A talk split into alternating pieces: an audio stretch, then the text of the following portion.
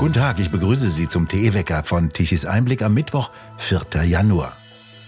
Noch in dieser Woche haben wir für Sie Spezialwecker vorbereitet. Berichte, Reportagen und Gespräche, um Hintergründe und Gedanken etwas ausführlicher entwickeln zu können, als dies in der üblichen Tagesaktualität möglich ist. Und ab dem kommenden Montag sind wir wieder mit unserem aktuellen Wecker für Sie da.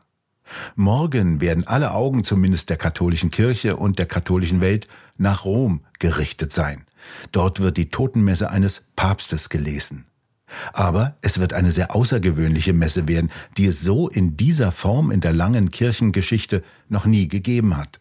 Immerhin wird ein Papst beerdigt, der zurückgetreten ist. Marco Galina, Sie sind gerade in Italien. Was geschieht denn morgen in Rom und was ist das für die katholische Kirche Neue daran? Ja, guten Morgen, Herr Douglas. Wir werden morgen ein Requiem erleben. Wir werden morgen die äh, Totenmesse eines Papstes erleben. Und wir werden damit eben auch was sehr Außergewöhnliches erleben, nämlich es wurde noch niemals ein Papa Emeritus zu äh, Grabe getragen. Der äh, Pontifex, der ehemalige, war ja für drei Tage aufgebahrt und üblicherweise ist danach die äh, Begräbniszeremonie, die dann eben in der päpstlichen Krypta enden wird unter dem Petersdom, wo äh, Benedikt zwischen seinen vielen Vorgängern äh, begraben wird. Das Besondere an dieser Messe ist, dass sie ein Novum darstellt, weil noch niemals ein Papa Emeritus zu Grabe getragen worden ist. Das ist ein Amt, das hat Benedikt gewissermaßen selbst kreiert. Das gab es vorher nicht. Es gibt Päpste vorher abgedankt haben. Es gibt Päpste, die auch abgedankt wurden, ja, von außen äh, dazu gedrängt wurden, zurückzutreten. Es gab aber auch noch niemals diese Konstellation, die wir jetzt erleben. Und da gab es auch vorher ein paar Unsicherheiten. Zum Beispiel, was trägt der Papst? Äh, was hat er an? Beispielsweise ein kleines Detail am Rande. Wer die Bilder jetzt vom aufgebahrten Toten sieht, äh, der sieht, dass er zum Beispiel die schwarzen Schuhe anhat und nicht etwa die roten päpstlichen Schuhe. Das sind so kleine Details, äh, die hat Benedikt offenbar selbst festgelegt. Und nach diesem Schema wird dann morgen eine traditionelle Papstmesse ablaufen, allerdings äh, mit vielen Details, die vielleicht abweichen, könnten allerdings nur für den Kenner. Welche Rolle spielt denn der amtierende Papst Franziskus dabei? Das ist eine gute, wenn nicht gar zentrale Frage. Also wenn ich bin jetzt hier in Italien, wenn ich mir die Blätter anschaue, dann gibt es da einige sehr interessante Deutungen. Denn ähm, das gesamte Pontifikat von Franziskus, das sich im März äh, zum zehnten Mal jährt. Das zehnjährige Jubiläum steht im März bevor. Es ist jetzt der Sonderfall, dass zum ersten Mal dieses Pontifikat da ist, ohne diesen Papa Emeritus im Hintergrund. Jetzt muss man sagen, man sollte die Bedeutung von Benedikt äh, nicht überschätzen. Er hat sich ins Kloster zurückgezogen. Die Idee, dass er da irgendwie da Fäden ziehen würde, ist aus zweierlei Gründen abwegig. Erstens, weil Benedikt selbst ein Charakter ist, der schon in seiner Zeit als amtierender Kardinal oder später Papst eher eine zurückhaltende Persönlichkeit gewesen ist. Und das andere ist, dass auch seine physischen Kräfte nachgelassen haben. Also Benedikt selbst hat in seinen letzten Lebensjahren noch sehr, sehr, sehr schwer verständlich äh, reden können, genau wie ich gerade auch. Und äh, das ist der Grund, warum diese Idee, jetzt wäre äh, Franziskus Freier äh, in den Medien in Deutschland natürlich herbeifantasiert worden ist. Also Franziskus hat auch vorher ein unabhängiges Pontifikat geführt, aber die Änderung ist folgende. Was in Italien klar gewesen ist, war immer folgendes. Äh, Franziskus wird mit großer Wahrscheinlichkeit seinem Vorgänger eben ebenso nachtun, wie Benedikt es vorgemacht hat, nämlich er wird wahrscheinlich zurücktreten und nicht im Amt versterben.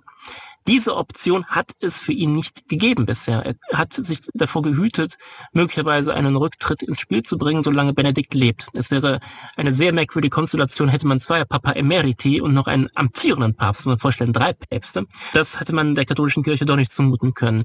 Wenn man sich den Gesundheitszustand von Franziskus in den letzten Monaten anschaut und auch gewisse Andeutungen, beispielsweise gab es im Dezember eine medizinische Verfügung, äh, dass er gewissermaßen, wenn er sehr stark erkrankt sein würde, sein sollte, dass er dann quasi zurücktreten würde und ein anderer würde zum Papst gewählt werden. Also solche Sachen, die schlummern im Hintergrund und hier in Italien wird tatsächlich davon gesprochen, dass mit Benedikt dieses Doppelpapsttum, böse gesagt, endet und eigentlich äh, auch für Franziskus die Zeit kommt, dass er vielleicht über seinen eigenen Rückzug nachdenken könnte. Kirchenpolitisch hat ja Benediktus äh, als Papa Emeritus keine Rolle mehr gespielt. Was hatte er denn noch zuletzt zu sagen? Er hat ja noch äh, durchaus ab und zu sich gemeldet, Brief, Buch. Es gab auch sonst einen kleinen Skandal um ein letztes, letztes Buch, als es dort ein Vorwort von Kardinal Sarah gegeben hat. Und man war nicht so alle ganz einverstanden. Das hat ein bisschen für Unruhe gesorgt in Rom. Ähm, aber abgesehen von diesen kleinen Wortmeldungen war äh, Benedikt vor allen Dingen in seinen letzten Jahren eine Ankerfigur für die eher konservativen Katholiken, die äh, mit diesem Franziskus-Pontifikat gefremdelt haben. Das wird in liberal-katholischen Kreisen als sehr negativ wahrgenommen. Meines Erachtens ähm, war es eine sehr wichtige Beruhigung eines nicht ganz geringen Teils der katholischen Christenheit. Man sollte nicht unterschätzen, äh, wie nun, das muss man ganz offen sagen, wie unpopulär dieses Pontifikat äh, gerade auch in der Herzzelle des Katholizismus, nämlich in Italien ist. Äh, wenn man sich die Bilder anschaut, wer früher auf dem Petersplatz gestanden hat, wenn Benedikt äh, am Sonntag gesprochen hat, und wenn man sich denselben Platz anschaut, jetzt wo Franziskus redet, kann man doch einen sehr starken Unterschied feststellen. Und Benedikt war so immer noch so eine Ankerpersönlichkeit für die Katholiken, die sagten, nun ja, es gibt immer mal wieder Päpste, die besser sind oder schlechter sind, mit denen wir uns eher identifizieren können oder weniger identifizieren können. Aber es gibt ja noch den alten Papa Benedetto im Hintergrund. Dieser letzte Anker, ich sage es hier auch ganz klar, als dieser letzte Leuchtturm für viele, der ist jetzt weg. Und einige glauben, dass das sehr gut wäre, weil jetzt Franziskus viel freier agieren könnte und jetzt diese Belastung durch diesen Schattenpapst weg sei. Das ist meiner Ansicht nach eine sehr, sehr falsche Auffassung der gegenwärtigen Zustände. Ich glaube, in der Tat, man wird sich äh, es noch zurückwünschen, diesem Pontifikat, dass es so jemand wie Benedikt gegeben hätte, der so ein bisschen diese Gemüter beruhigt, weil ich glaube, dass zum Beispiel in der eher konservativen Publizistik des katholischen Christentums nun noch deutlich kritischere Töne an den Tag kommen könnten, als wir es vorher gewohnt sind und damit auch ein Druck entstehen könnte, den es im Vorhinein nicht so stark gegeben hat. Und ich bin noch der festen Überzeugung, wenn man sich dieses Pontifikat von Franziskus anschaut, dass wir uns hier in den letzten Zügen befinden. Es gibt äh, mehrere Berichte, dass er durchaus isoliert dasteht. Es gibt mehrere Problematiken in der Kurie, äh, von wegen äh, Korruption, Veruntreuung von Geldern. Da musste er sich von Freunden trennen. Der Missbrauchsskandal in den USA ist nicht vorbei, er ist sehr aktuell und äh, Franziskus spielt da dadurch eine unrühmliche Rolle, dass er gar keine Rolle spielt, also auch da nicht sehr viel begradigt. Er begradigt auch nicht äh, die Tendenzen in Deutschland bezüglich des synodalen Weges, äh, das letztendlich eine schismatische Bewegung ist.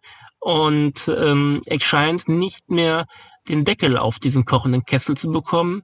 Und wenn man ihn sich anschaut im Rollstuhl und prinzipiell seine äußere Erscheinung nach dieser, nach dieser letzten Dickdarm-Operation äh, ist doch sehr eingefallen. Dieser vitale neue Papst von 2013 ist nun ein gealterter Papst, der im Rollstuhl sitzt und meines Erachtens sich in der Tat überlegt, wie lange er das noch machen will.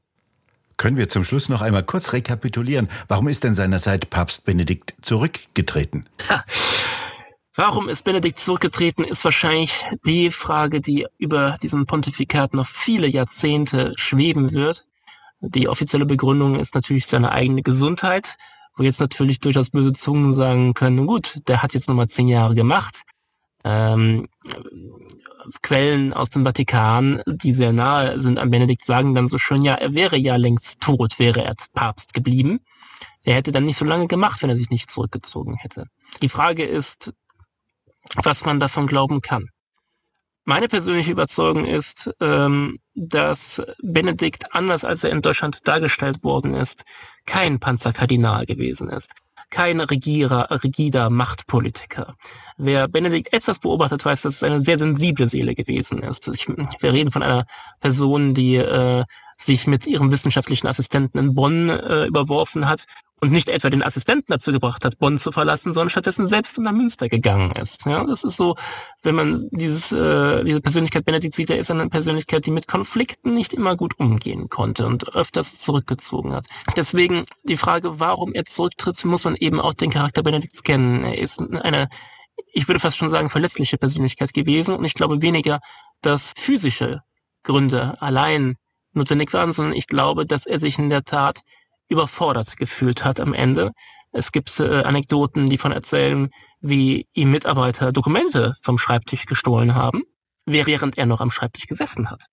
Es gibt durchaus glaubwürdige Berichte, dass Benedikt sich gegen viele Kardinäle überhaupt nicht mehr durchsetzen konnte gegen Ende. Und ich schätze, dass Benedikt zuletzt daran gescheitert ist, dass es gewisse Klicken im Vatikan gibt, die so mächtig waren, dass er selbst nicht mehr in der Lage war, diese zu bekämpfen. Und ja, ich sehe in diesen Klicken durchaus auch Klicken, die den Missbrauch vertuscht haben. Und wo Benedikt selbst kapituliert hat nach dem Motto, es muss offensichtlich ein anderer dran, denn ich bin nicht in der Lage, es zu tun. Denken wir immer an das Wort, als Benedikt zum ersten Mal an die Loggia getreten ist, als er gewählt worden ist, betet für mich, damit ich nicht vor den Wölfen fliehe. Am Ende ist er vor den Wölfen meines Erachtens geflohen. Hier in Deutschland verlassen ja die Gläubigen in Heerscharen die Kirchen und die Institution, die Kirche. Merkt man denn überhaupt etwas in Rom davon? Doch, doch, man, in Rom merkt man das. Man merkt es weltweit. Ähm, allerdings weltweit eben nur in Westeuropa. Ähm, man sollte nicht unterschätzen, dass was dem Vatikan deutlich mehr Sorgen macht, ist äh, der Rückgang der Gläubigen in Südamerika. Also in Brasilien insbesondere sind die Evangelikalen sehr stark. Äh, Bolsonaro ist davon das, das stärkste Symptom. Dann in den USA durch den Missbrauchsskandal massiv gelehrt. Äh, dagegen ist Deutschland, das ja schon immer ein konfessionell geteiltes Land gewesen ist und durch den Anschluss der ostdeutschen Gebiete dann eben auch vor allen Dingen auch noch ein sehr säkulares Land geworden ist. Die meisten waren ja nicht konfessionell gebunden. Aber die, die Weltkirche schaut eben woanders hin und man kann sehr viel über Franziskus sagen. Was Franziskus aber getan hat, ist, dass er der Kardinalshüte sehr stark in seinem Pontifikat an Asiaten und Afrikaner verteilt hat. Und die Weltkirche tickt komplett anders als die deutsche Kirche. In Deutschland redet man über Themen wie Zölibat, Frauenpriestertum. Das interessiert nicht nur in Rom wenige Leute, es interessiert auch in Afrika wenige Leute und auch in Asien wenige Leute. Und das sind die beiden Weltteile, wo die Bevölkerung weiterhin wächst, wo die Kirche weiterhin wächst.